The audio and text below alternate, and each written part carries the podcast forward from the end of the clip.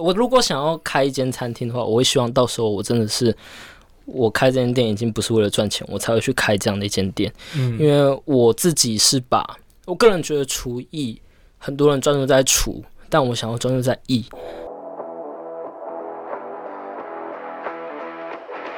你现在收听的是威廉不务正业。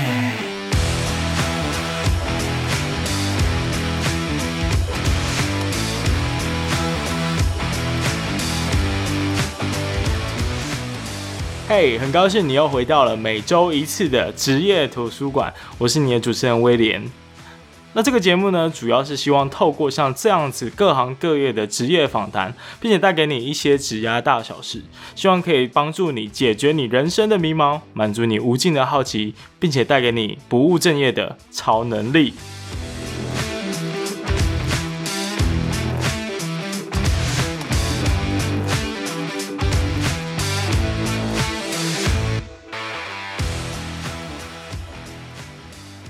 不知道是不是因为这一集的标题取得特别吸引人，所以你就点进来了呢？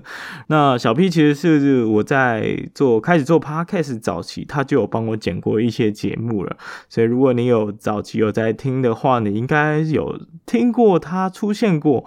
然后后来我就推坑他去做自己的节目，所以他现在有一个自己的节目叫做《蔬食料理》。虽然他是一个非常年轻的小孩子，但是，呃，因为你去听他的说书节目，你就会发现他看的书都是那种人生哲学大道理、人类历史大百科这种非常高深的书籍，连我都不太看的。所以呢，我觉得由他来讲一些餐饮科系会遇到了一些呃工作百态，还有在厨房里面可以看到的一些工作日常，我觉得是蛮合适的啦，应该不为过。但如果你觉得有点嗯太太年轻、太菜鸟，然后还来分享，你有不同的看法的话，你也可以私信跟我说，或私信跟他说，提出一些不同的建议都没关系的。OK，那准备好了吗？职业图书馆这集我们要聊的工作是餐饮内场。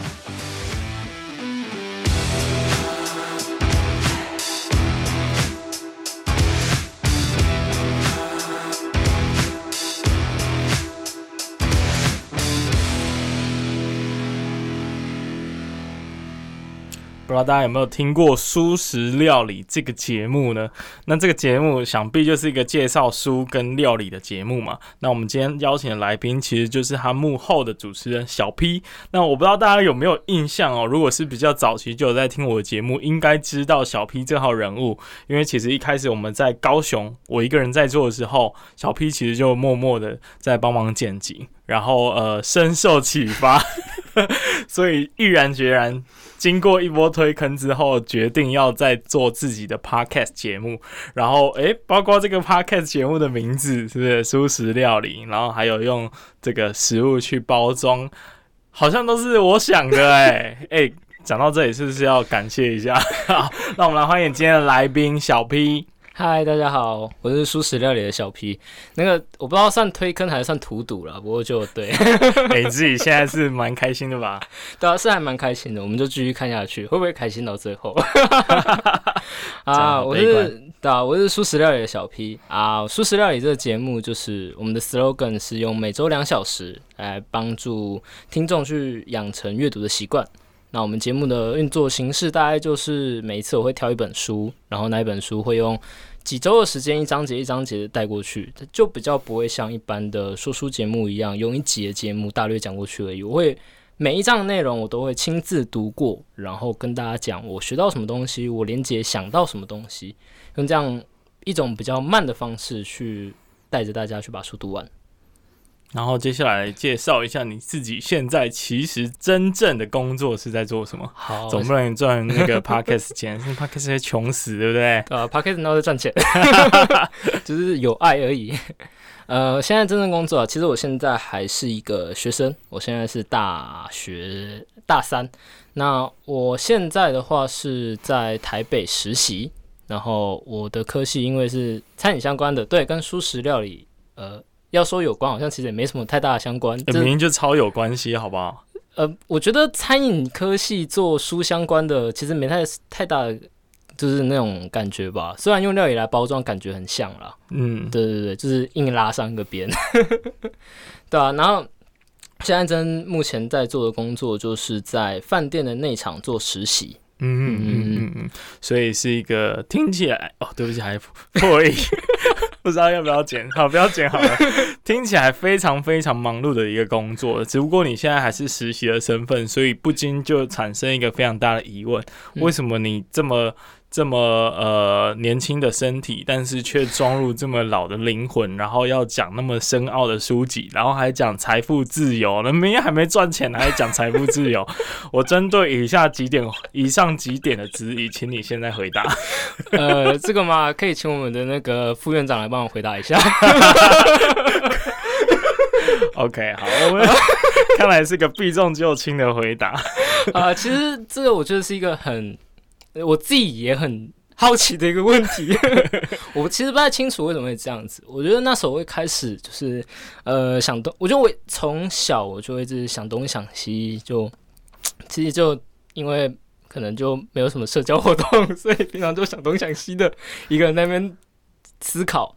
嘿，然后呃，就高中的时候就开始看一些比较特别的书。像什么人类大历史之类的，啊，嗯，那时候其实基本上就是完全看不懂，嗯，可是就是硬看看过去，然后后来之后就硬看，然后过了好几年之后，又再把它重新挖回来看一次的时候，才真正有觉得哦，对，就是这样，我懂了，我才真的有懂作者想要说什么，这本书想要说什么，然后那种感觉就那种感觉太好了，有点那种上瘾的感觉，所以就会让我一直想要去了解更多。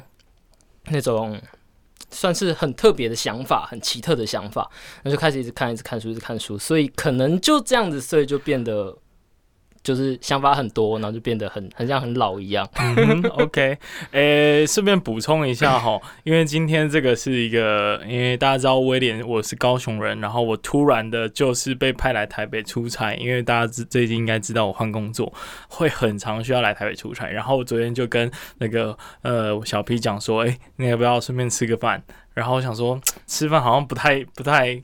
不太过瘾，要不要顺便再录个 音？所以我们现在就来到一个录音室，这也是我们我们其实是第一次来到这样的空间来录音，还蛮酷的。那如果大家有兴趣的话，我会再告诉你这个便宜的录音室在哪里。好，回归主题，那重点就是大家透过刚刚的这个。呃，小 P 看书的习惯可以发现，其实他是一个很超龄的 的阅读习惯啦。我觉得，就看的书是我以前在同样年纪的时候是也不会去去去尝试的，甚至连翻开的意愿都没有。但这也是为什么我们特别今天拉来讲餐饮业的这个，不管是心酸还是一些体悟观察，我觉得从小 P 的观点来出发，应该会可以得到很多。呃，比较深刻，然后比较不一样、比较独到的一些见解跟观察体悟。嗯、所以，呃，你要不要先来分享一下，你现在每天呢、啊、工作大概要多久？然后大概都要做哪一些事情？因为我们都知道，在电影里面，餐饮业好像就是跑来跑去，然后一直被指使，然后一直做很多食物，然后订单接不完的感觉。嗯，呃，其实因为我现在工作还是实习，所以其实我没有接触到太多真正制作的部分。我大部分的时间就是帮忙。然后，因为我们饭店的关系，我们饭店是提供自助餐服务的，就是基本上就是把费，就是吃到饱。嗯、那因为是吃到饱，所以就我们我大部分的时间就是在帮忙，可能就把费的时候要出哪一些东西，然后就帮忙准备。然后通常准备的时候都是东西已经差不多做好，就是把它组装装饰起来。对，那基本上我一天的工作就是这样。然后到了晚，呃，应该说一天半天的工作是这样。之后晚上的时候是我们开餐的时间，那开餐的时候就是菜单上，呃，餐盘上面少什么东西就帮忙补，就是这样子，所以是一个非常基本上有手有脚会动，一个礼拜内就可以不会做到太多问题的一个工作。OK，听起来是脑袋的部分运用的是比较少的。嗯，其实我这样说好像超级不正确。其实真的是这样子，因为。呃，刚进去一定是这样，因为你真的就你你甚至不用去操作那一些要制作的东西，你也基本上百分之可能九十几趴都不会失败。嗯，只是因为你你就把东西放上去而已，你要失败，那也也是蛮难的啦。所以你把它丢到地板之类的，嗯、对吗？那其实我也就是觉得，为什么很多大学毕业的人不是本科系的人会加入餐饮业的原因，哦、因为你指门槛对门槛很低，所以餐饮业的流、嗯、人流量才会这么大。嗯嗯，那、啊、这样子的工作啊，不知道对你来说会不会有一种，其实你很不愿意在做这种重复机械性的操作，这样。嗯，其实我现在的想法就是，我之后毕业之后可能就不会想要在餐饮业。嗯，可是我的想法会比较像是，我现在是厨艺系嘛，那呃，我的想法是，我想把厨艺这个东西留在身上，当成一个技能。可是这个技能我带着，我不一定要拿这技能到餐饮界里面去工作。我这技能我可以用到其他的地方去。至于要怎么用，我觉得。呃，现在要稍微思考过，但我觉得我还没有一个明确答案，所以就、嗯、我我觉得倒是还好，你还有探索的本钱啊，因为毕竟你还年轻嘛。不过我还蛮诧异的，就是你已经毅然决然的，就是说，呃，之后可能不会做餐饮业，这是让我蛮惊讶的，因为。大部分人可能就想象说，OK，我不要做内场，那我来做外场，或者说来做其他的方选。但是你就直接斩钉截铁的说，我可能不会再做餐饮业。那想必一定是有什么样的观察，让你会有这样的体悟。嗯，其实我觉得我心理路程算是大学的时候进来是餐饮嘛，就是厨艺相关的。然后那时候我发现我自己其实不是很喜欢做，诶、欸，应该不是这样讲，应该说我不是很喜欢。就是那一些比较重复性的工作，可是我很喜欢一件事，就是设计菜。嗯，我很喜欢去把一盘菜去把它画出来，然后上面用什么东西，那个东西要用什么方式来烹调，然后全部做出来之后，再把它做成一道呃漂亮的菜。然后大家，我希望大家看到那道菜会产生惊叹感，吃下去的时候就是会有觉得哇哦的这种感觉。这是我个人觉得我在厨艺里面学到我。自己呃，算是最喜欢做的一件事情。可是后来之后，我就想，如果我希望我毕业之后要做这件事情，那我势必我没办法去一去一般的餐饮店。就是如果你去像什么火锅店那边，就算你做到店长，你也不会需要设计菜。嗯，所以势必我就可能需要创业。那时候其实我发现厨艺界很多人之后都会走到创业，所以我就开始研究，好，我创业我需要什么技能，我要怎么做？我需要呃管理的技能，我需要会计的技能，然后我可能需要采购的技能，我可能需要巴拉巴拉之类的很多。然后在当我接触这些东西之后，我发现我对其中某几项的呃兴趣还比厨艺还大，所以那时候我就觉得说，好，既然我已经发现有我更想要的东西了，那我这东西，但是我也不想把它放弃，因为我想把这东西学好，然后再拿这东西，然后去外面可以接触更多其他东西。嗯，对对对对。可是既然这样，你还是可以透过比如说创业的方式，继续实践你想要在呃餐饮业里面有一些设计的元素的一些角色啊。嗯，对啊。呃，另外一点我想法就是，我觉得我刚出去的时候，我不想要直接创业。嗯，但。其实这听起来可能有点奇怪，因为一般学生出去都会，还蛮多学生出去就会想要直接创业的。嗯嗯、呃，但我的想法是我想要等等等，就是我想要先在外面先做过其他的东西，嗯，先 run 过一圈之后，然后也许创业会是我呃 maybe 三十三几岁才会做的计划。嗯，就是我不想要一出去就做这件事情。原因是？原因吗？嗯，第一，我觉得。创业的成本很高，尤其在餐饮界很高。嗯，因为餐饮界你虽然现在有很多外送和外带的那一种方式来做，但其实我觉得餐饮要做得好，你需要有外场的服务，你才可以把你的格调拉起来。而我也想要做到有外场服务，这就势必要有一个场地。那我要有一个场地，我就需要就需要那个土地嘛，我就需要租，就需要买嘛。所以这对我来说成本觉得太高。对我一个学生来说，这是一件会还蛮难达成的事情。嗯。所以好，既然我如果真的要在餐饮，我必须要创业。可是我也知道，如果创业，我需要很多的技能。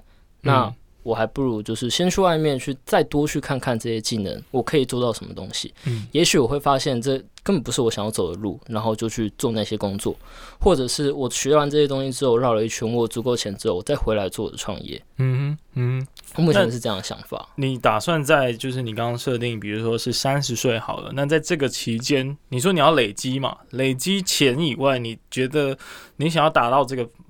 呃算目标好了，嗯、你还要累积哪一些东西？其实虽然我刚我刚刚讲的是那个是呃，其实我现在脑袋因为其实有蛮多的计划，所以这其中的计划就是创业计划。其实我现在我最想要得到的一个呃，我是用技能的方式去想的。我最想要得到一个技能是，我想要拥有，当别人告诉我一个想法或是一个产品的时候，我有办法把这东西就是变成一个商业模式下去贩售，或者是下去在市场上面可以赚钱。嗯，那我想要这份技能。所以我现在的想法就是，我可以把这个技能拆成几个部分，例如拆成呃产品的部分、设计的部分、品牌的部分、行销的部分，然后再去想我可以从哪个地方去做切入。嗯，那我现在想到的就是我自己比较会想要从产品的方向去做切入，所以我现在预计就是我会想要去走可能嗯产品方面那方面，可能像是往。产品经理或是专案经理这样的方向，嗯，就是从头规划一个产品，包括它的诞生，嗯，然后到它怎么中间的一些呃沟通啊，然后协调啊，最后看着它上市或者是推出来这样。对，所以我现在预计是想要先走这条路看看。OK，某种程度算是我的职业规划的一部分。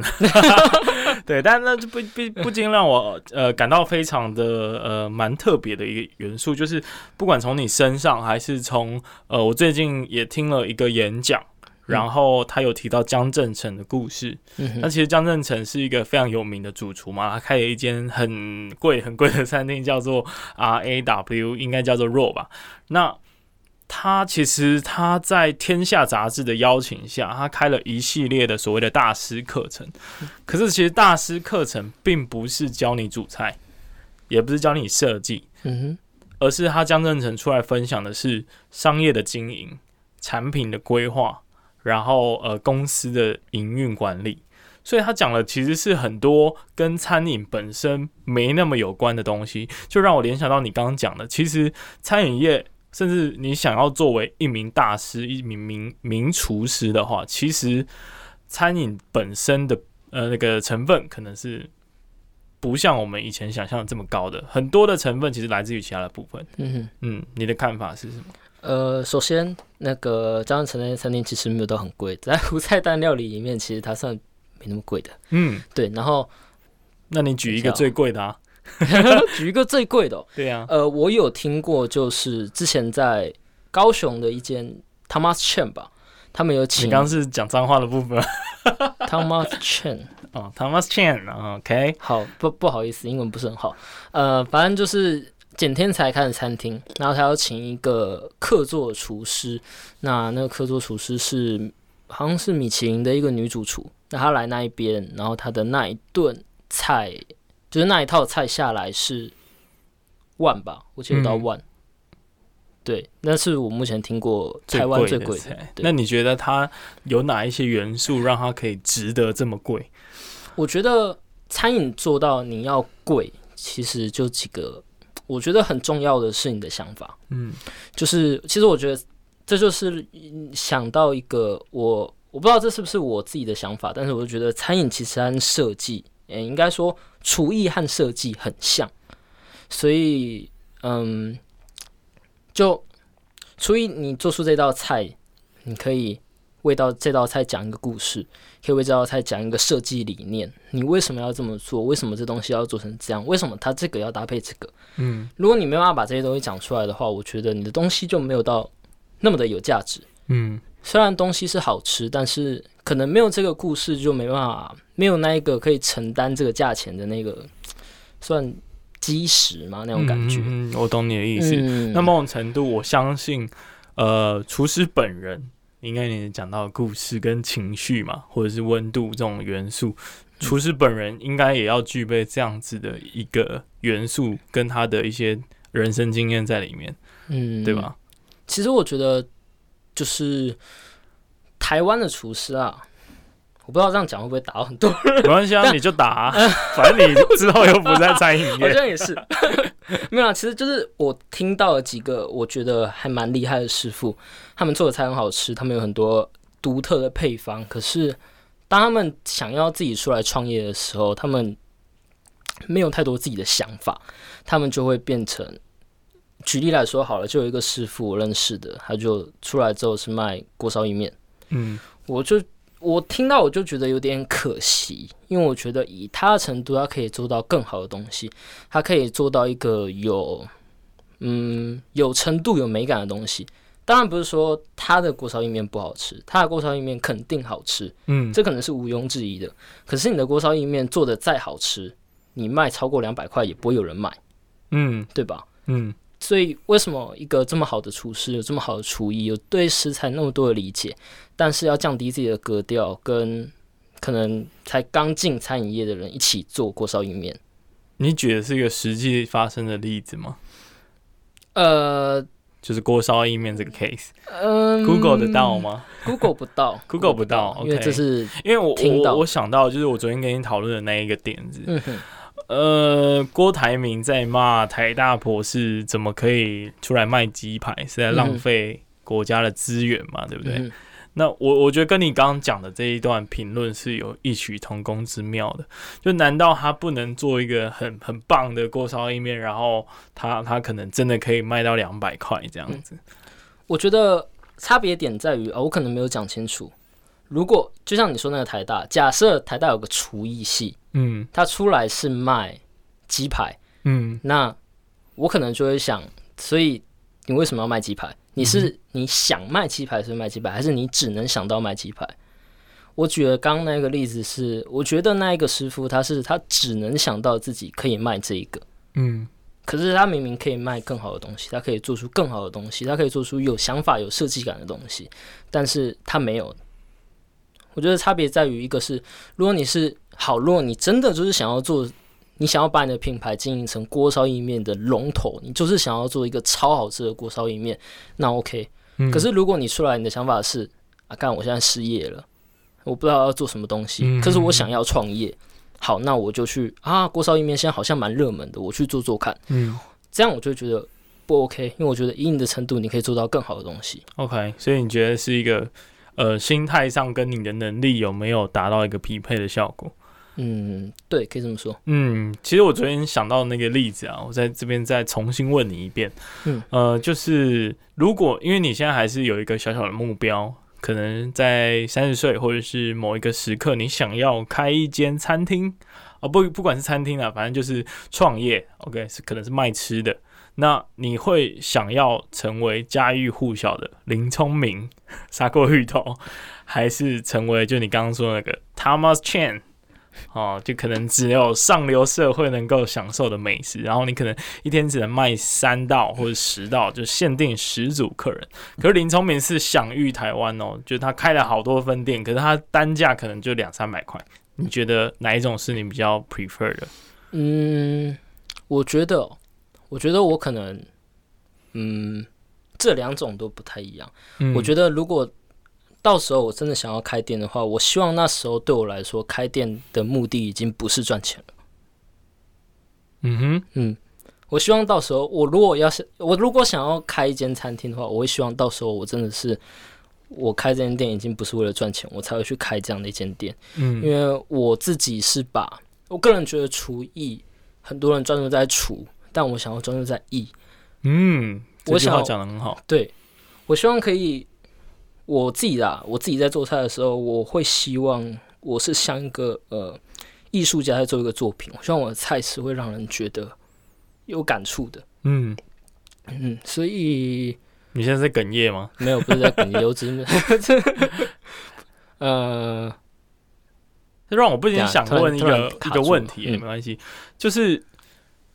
你现在看你的同学，嗯，好，就是你刚刚可能有点评论的这一群人哦，他们可能还在呃所谓的厨的那一块，对你你是怎么看待他们的？如果今天你可以对他们讲一句话，或者是提醒一下你现在所观察体悟到的这些东西，你会想要请他们注意什么事情？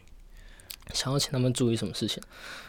嗯，其实我觉得以我的角度来讲，这句话可能不太好，但。嗯我觉得我可能会觉得，嗯，创业之前先 想清楚。就是我觉得很多学生出去都想要创业，可是我觉得在学生的时候，你可以先尝试看看，不要去做就是这么大的创业，例如可以来跟我们一起做 podcast 之类的，只是这种小型的项目下去做，那你就会发现，其实创业需要非常多的技能，不是你把呃厨艺或者是菜做的好吃就能卖钱的。很多人没有想到这一点。嗯嗯、呃，然后可能另外就是要专注在，我觉得要专注在想法。专注在你对于菜的想法，而不是你只是想要把菜做的好吃。嗯，OK，所以呃，其实你觉得，你觉得可能很多的呃餐饮系科系的同学可能会比较在意在厨本身，就像你刚刚讲的，就是菜做的好不好吃，做的美不美观，色香味俱全。可是呃，其实你真正要把餐饮这件事情做到好，还有很多其他的元素。比如说经营，怎么去经营，怎么去卖你的食物，嗯，怎么让更多人知道你的品牌、你的好、嗯、你的艺术品。OK，那呃，我们回到就是呃，你每天的现在的工作，我们还是要回归现实嘛，就是毕竟你现在 还是实习生的状态，除非你放弃你的学业了，嗯，不然你就是还是得做到八月的样子，其实蛮短的了。对啊，那你现在刚刚讲的，好像。蛮多是机械重复式的工作。那在内场的这个工作生涯里面，你觉得最痛苦的是哪一项？最痛苦哦，对，让你觉得哦，我现在宁愿就是花钱，我也不想要做这个工作。其实我觉得在餐饮业，我觉得最痛苦的不是工作本身，嗯，而是和嗯，我觉得这可能应该是各个各个各个职业都会有的啦，但就是会有一些和同事之间的那种。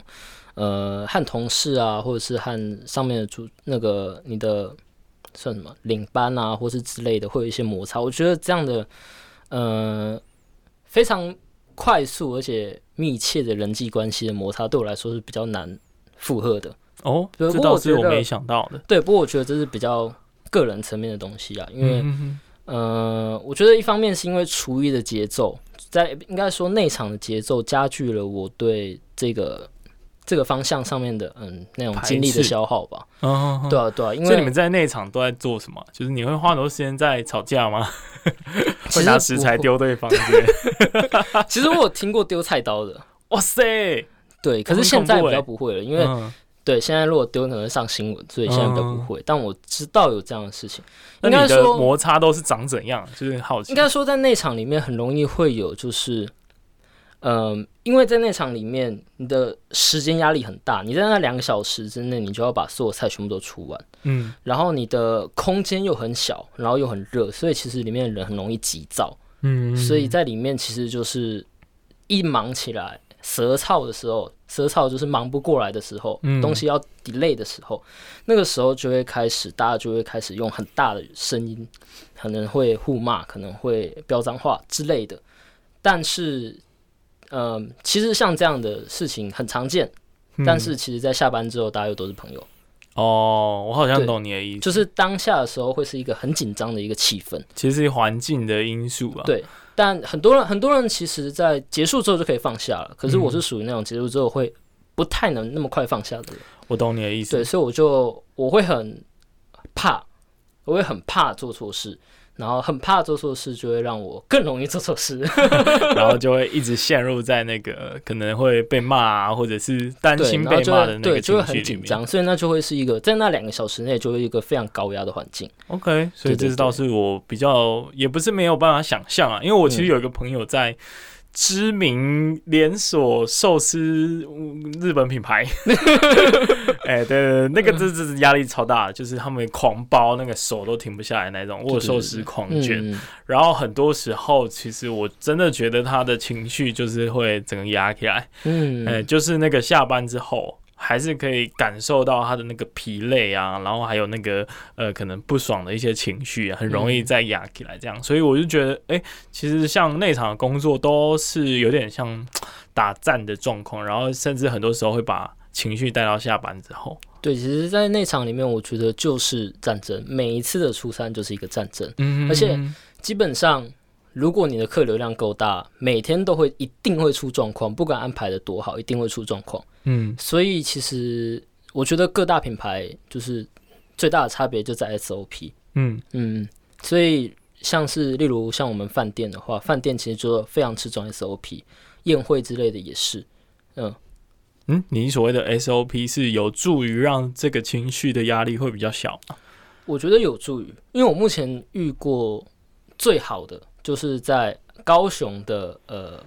某某个宴会厅，某个宴会厅，对，我去那边做打工，然后我在那边就真的切切实实感觉到他们的 SOP 做的超级好的，他们 SOP 可以好到实习生就算真的把事情简单的事情给真的搞砸了，要从头来，他们时间还是完全够的。哇哦！所以里面就不会有那么紧张的气氛，虽然里面还是很忙，还是很快，可是。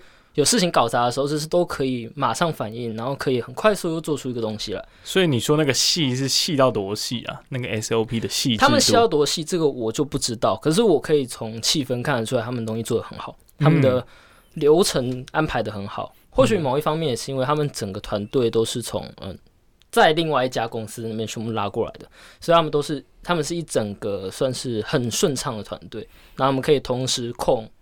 呃，三到四个宴会，我觉得这是非常厉害的地方。嗯，呃，其实很常在电影或者是在影剧里面，或或者是那个什么恶魔主厨、地狱主厨，嗯、他不是里面好像内场都很很很像是有一个很呃很大的一个师傅啊，然后一直在骂人啊，那这样子是很常发生的吗？很常发生吗？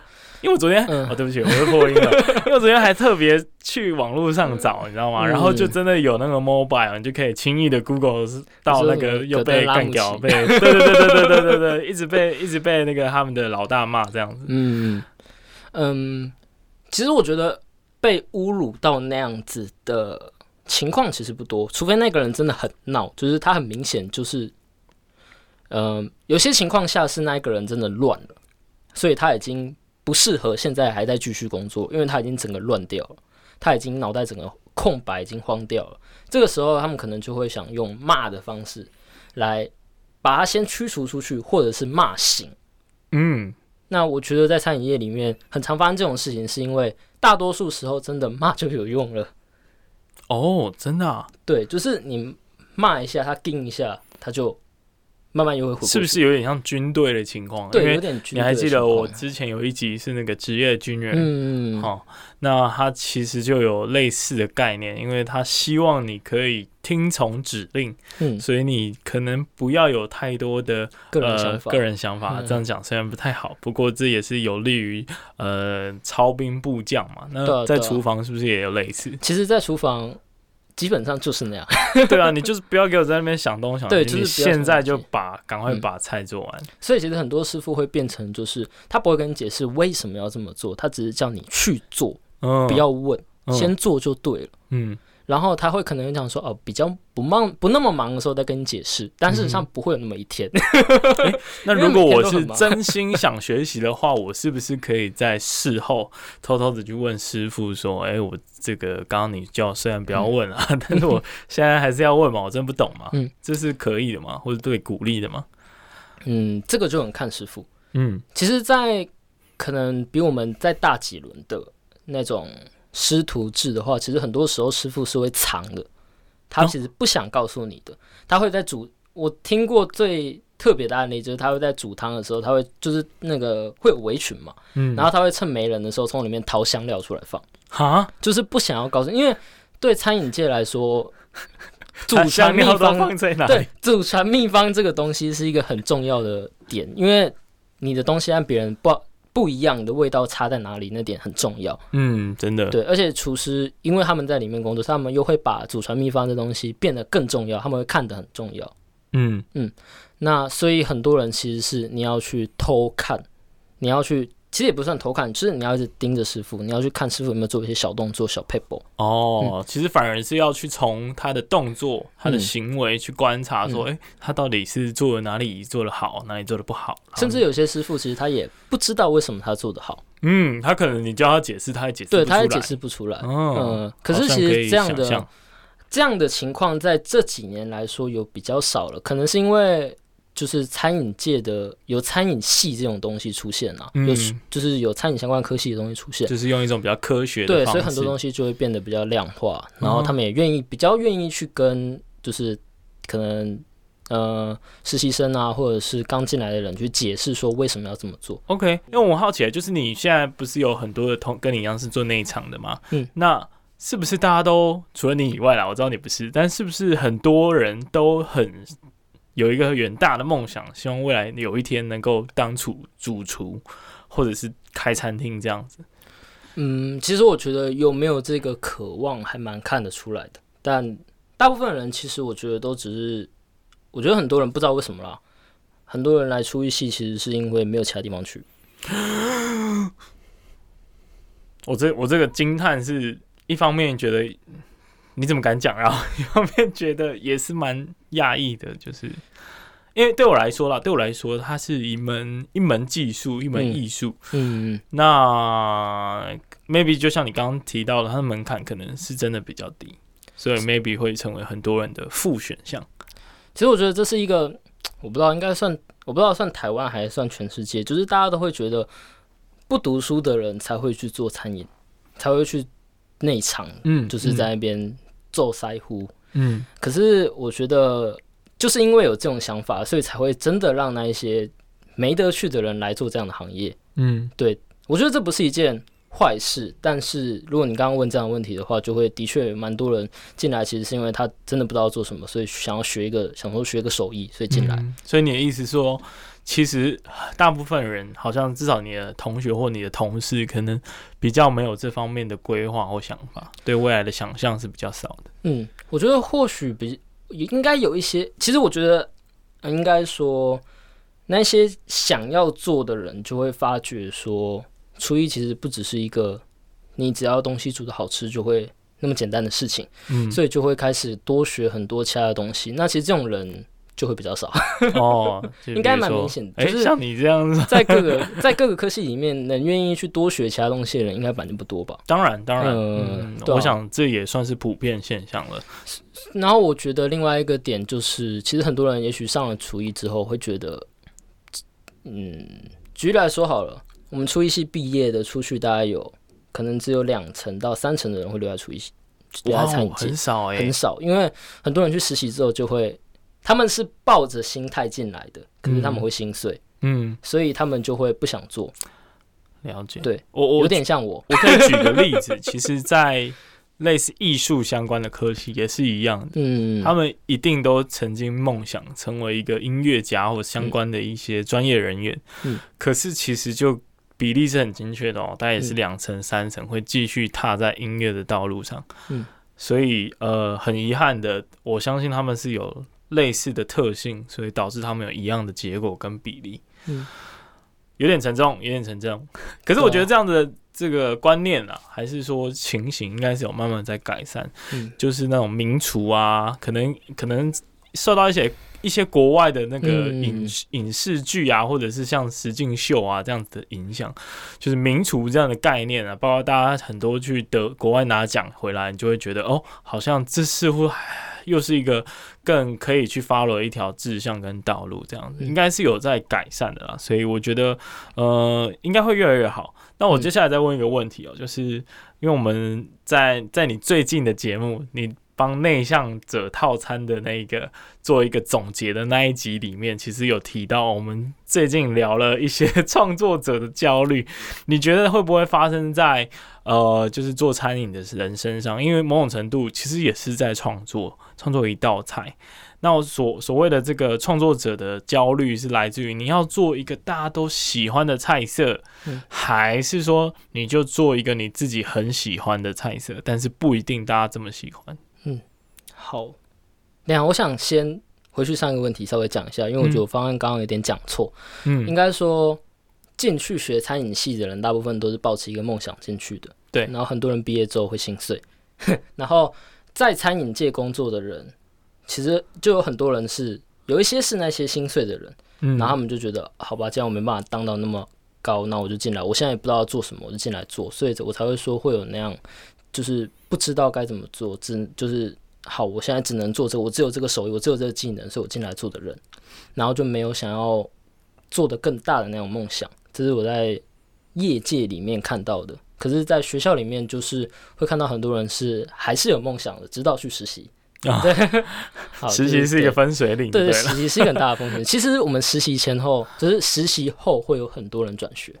哦，我以转学很高，这这这个这个是一个真的是我刚开玩笑，这个分界点是真实存在的，就对。对，因为就是去体验过之后，就发现啊，这才不是我想要的生活。OK，对，那那我觉得现在是一个很好的劝世时机，就是 对，真的，如果你想要去读厨艺系的话，你真的好好思考过，你有多喜欢做这件事情，然后。最好最好就是你就直接去外面找一份工作做做看，因为你高中毕业，你一定可以找到这样的工作。厨艺餐饮系有太多可以做这样工作的机会的。OK，可是我另外我也觉得，其实你很值得去上，因为像我自己的我自己的例子就是，呃，其实我有一段时间我还蛮后悔上的，我那时候会想转学之类的。可是我后来的想法是，其实我不怎么，呃，我不后悔。后来我不怎么后悔的原因是因为，如果我没有去上的话，我永远都会保持着一个我想要这么做的梦哦。可是没有一个现实把它打碎，了解，你就会一直抱持这个梦过不下去。嗯，然后就然后你做其他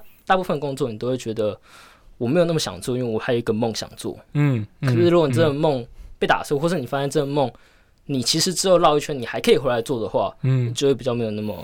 你就可以专注在你真正想做的事情上。嗯，我想这是我很喜欢强调的一个失败的效率这个概念，因为其实你失败了九十八次，你就知道了九十八个一定会失败的方法。嗯，所以某种程度其实也是一种正向的收获。嗯，所以呃，你尝试之后，你才知道哦，原来我真的不适合，你才不会每天在花时间做白日梦啊，对不对？嗯，那你当初做的那个白日梦是长什么样子？你可以描述一下。当初做的那个白日梦，其实。我当初进去好像真的没有什么太大的白日梦，就是我的梦没有到很大，我只是想说，哦、嗯呃，就想要做个什么拉面啊之类的东西而已。嗯、是真的进去之后碰到之后，我才开始有个，就是一二年级的时候，那时候才开始真的有个想要梦。那时候就会想要做无菜单，想要把厨艺当成艺术开始做。我想要做的菜有让人感触那种东西，嗯，然后直到真正开始去接触工作之后，才蹦干。在里面，如果我大部分我可能有八年或十年时间，我要先在这种地方磨练过，我绝对不要。哦，嗯，我后来想法是这样，因为我觉得那八到十年，我个人会觉得好像有点花太多时间了，嗯，然后又会让身体变得，我个人觉得不是那么好，然后心情会没有那么好。就是虽然我的那梦想或者是我的那一个远远的那一个目标是我想要做的东西，但前面的这一个过程是。我觉得我可以用其他方式来度过，我不想用这种方式来度过的。嗯，这种感觉。嗯，我我现在有一个犹犹豫，是因为其实很多类似的工作，嗯，呃，我我的意思是说，很多类似的情况是要度过很长时间的类似学徒的生涯才可以出师的。嗯，呃，最明显的例子应该是设计师吧。设计师也是要长蹲苦蹲，含含辛茹苦的，大概好几年。然后你才能真正成为设计大师之后，嗯，才会有人来呃找你接案啊，找你委托你设计啊。所以或许这八到十年是必经的过程，可是我们还不知道，嗯、可能吧？可能。所以嗯，maybe 你。这辈子也没机会体会了，对啊。不过我就是想说，也许我可以转个方向，绕个东西。嗯、然后如果后来真的发现，哦，好，我这目标还真的是我想做的，我再去想办法补足这八到十年，然后再来做。嗯、或许啊，在现在的听众，或许他有已经经历到四五年了，或者他已经度过了，他已经出塞啊。哦，来可以跟我们分享留言一下，好，到底这八年的收获是什么？然后你可以来蔬食料理留言，对，也可以去他那边留言。那到底你收获了什么？然后这些是我们在还没有经历过这段时间，其实是想象不到的。嗯，对。但目前为止，maybe 我们现在有一个共识，就觉得这段时间蛮废的。对，或许不用那么长，但是现在台湾的模可能其他的文化或者是环境的政治的结构因素，导致必须要这么长。嗯哼，OK，那我们回过头来，呃，来聊一下刚刚那个问题，就是关于创作者的焦虑。好，我觉得在餐饮业哦，嗯，我觉得同样，我想，我同样是，我觉得如果你做，我觉得会依照你做的东西不同，而有不同的，应该说，我觉得焦虑会有，可是要看你做的是什么。嗯，如果你做的，嗯。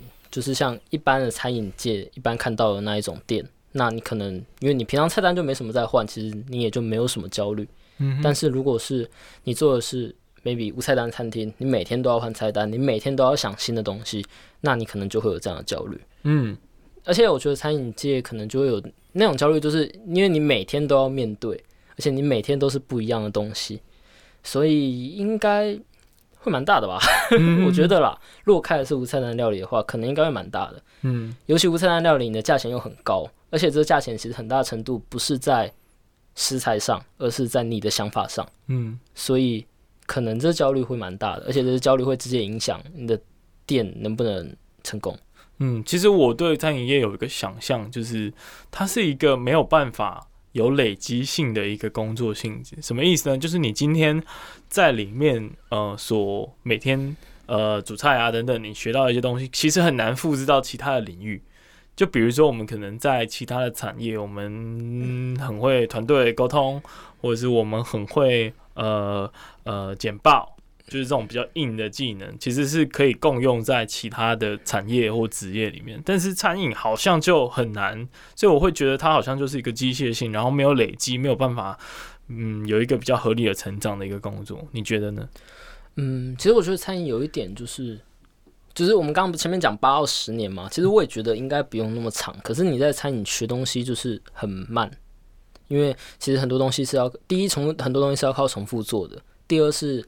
感觉没有一个那么系统的、那么可以快速掌握的那种一种方式，还没有被、嗯、可能还没被开发出来，或者是已经有了，但是还没有普遍。嗯，那你刚刚讲的呃那种感觉没有没有累积呢？其实我觉得你刚刚讲的比较像是餐饮界学到的领域，好像只属于餐饮，没办法跨出去。嗯嗯，对，嗯，我觉得其实是可以的。就像我觉得设计的东西，我觉得那是一种。你培养的不只是设计，还有你培养的是美感。其实我觉得设计一道菜有一点点像是平面设计，我个人目前的感觉哦，但非常另类。对，因为其实，嗯，就是那种设计一道菜，其实就是你在一个盘子，那个盘子可能是圆的，可能是方的，你在这么一个固定的范围里面，然后你用固定的颜色，然后你去。呃，调颜色，你去用固定的颜色去排出漂亮的图。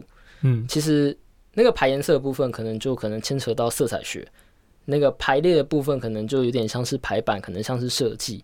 然后你这道菜要有一个故事，所以你会需要去想你的设计理念。嗯，然后在这个圈圈里面作画，其实就有点像是摄影的构图。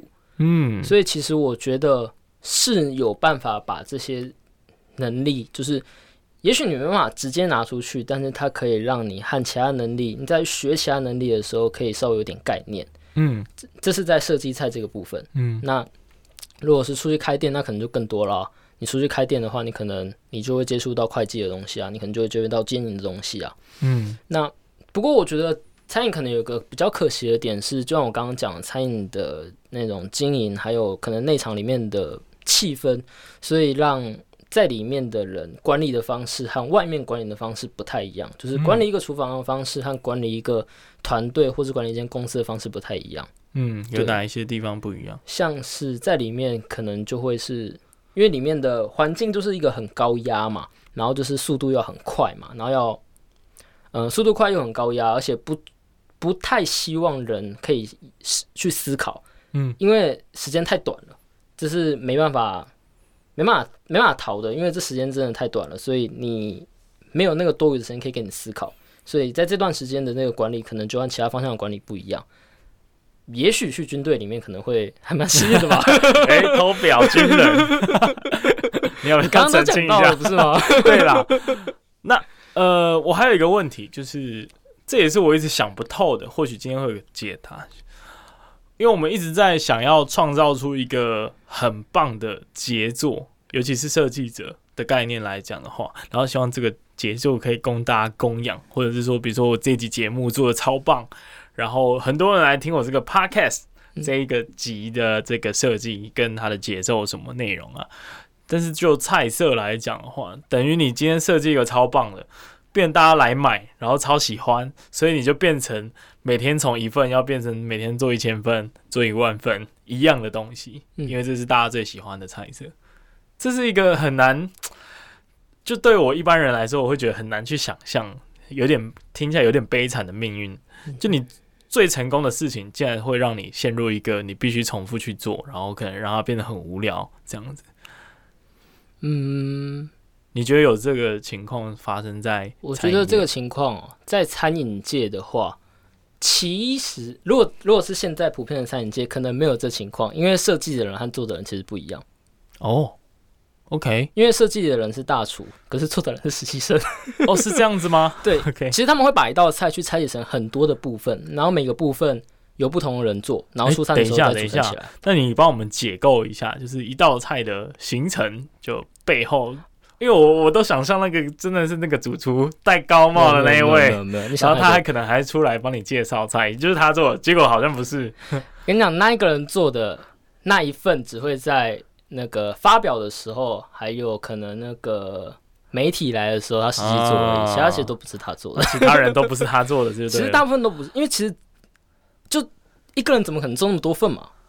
最简单的一个人怎么做那么多份？那好，我们假设这道菜有一个呃切成长方形的呃鸡肉，然后它有几道蔬菜，然后它还有一个酱。假设是这样三个元素好了，嗯，那切鸡肉的部分肯定也不是他做的，那那个菜的部分肯定也不是他切的，然后酱的部分肯定也不是鸡酱的部分可能会是他做的，但通常如果 SOP 有出来，那个菜表有出来，可能也不会是他做的。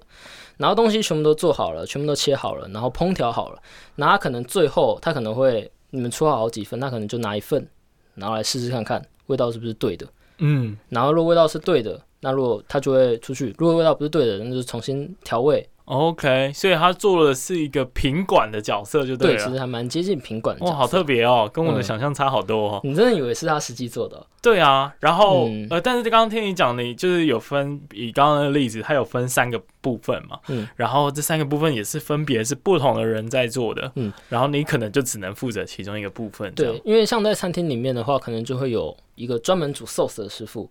然后一个专门处理肉类的师傅，然后一个菜的师傅，或者然后可能还会再分成热厨啊、冷厨啊，或者是一些装饰类的东西啊之类的。所以其实里面分工是很细的，每一个人负责的东西都是不一样。然后最后所有人的东西再把它变成一道菜，然后他就是看那道菜，或者是可能东西都用好了，然后他即兴摆盘这样。哇哦！所以他可能就是做一个品管的，或者是出餐前的检查，或者是摆盘这样子。非常吃惊，OK，那应该时间也差不多了。虽然我还有一些想聊的，比如说摆盘怎么摆啊，不过我相信大家还是可以去你的频道上面去问你，我帮你刷一波流量，是不是？那最后你帮大家介绍一下，就是你的节目，呃，未来有什么样的计划？然后接下来想要介绍什么书籍？好，我的节目的话，未来有什么计划？其实。嗯，我现在的计划是我下一本书会是《行为》这本书，然后这本书是讲一个行为发生的时候，为什么人们会这么做，他是怎么思考的？那他这么思考前，他为什么会这么思考？然后他这思考会牵扯到哪些东西？所以这是一本还蛮难的一本书。哇，对啊，我刚刚有看到实体哦，就是它是一本呃，应该算是有点一点五倍穷查理的量，但是那个是上集，对，它是上它有上下两集，它是基本上就是两本字典厚的书。然后超厚，然后真的很硬，然后里面有很多的专有名词要去查，所以其实它真的不是一本那么容易入门的书。嗯。可是我想讲这本书原因，是因为我觉得这本书很值得看，而且它也很值得花很大力气去研究。因为在你看懂这本书之后，你可以去理解你对面那一个人他是可能是怎么思考的。然后你了解这整个脉络的时候，其实你在一定程度上，你甚至可以去预测别人的想法。嗯，那除此之外，另外一点就是这本书提出的内容就是很特别，所以它其实满足了很大的我的好奇心。嗯。OK，嗯，听起来是一个既充满令人好奇的元素，以及可怕的元素。对，希望下一次看到你，你不要分析我，分析的太彻底。好，那我们今天很谢谢小 P 来我的节目啦。当然，今天也是一个很临时哦，我们在二十四小时不到。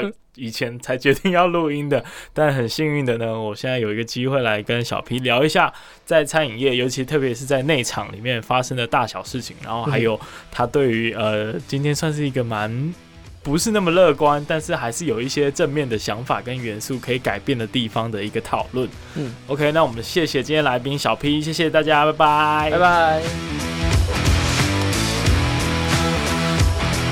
感谢你收听这集的节目。那我也知道呢，其实整个访谈的过程还蛮长的，所以我也会把我听到的重点和 highlight 整理出来。你有兴趣的呢，可以点节目的资讯，或者去看我的 IG 跟 Facebook，只要搜寻威廉不务正业就可以找到我。有什么建议或者想跟我讨论的，也可以直接私讯给我，让我知道。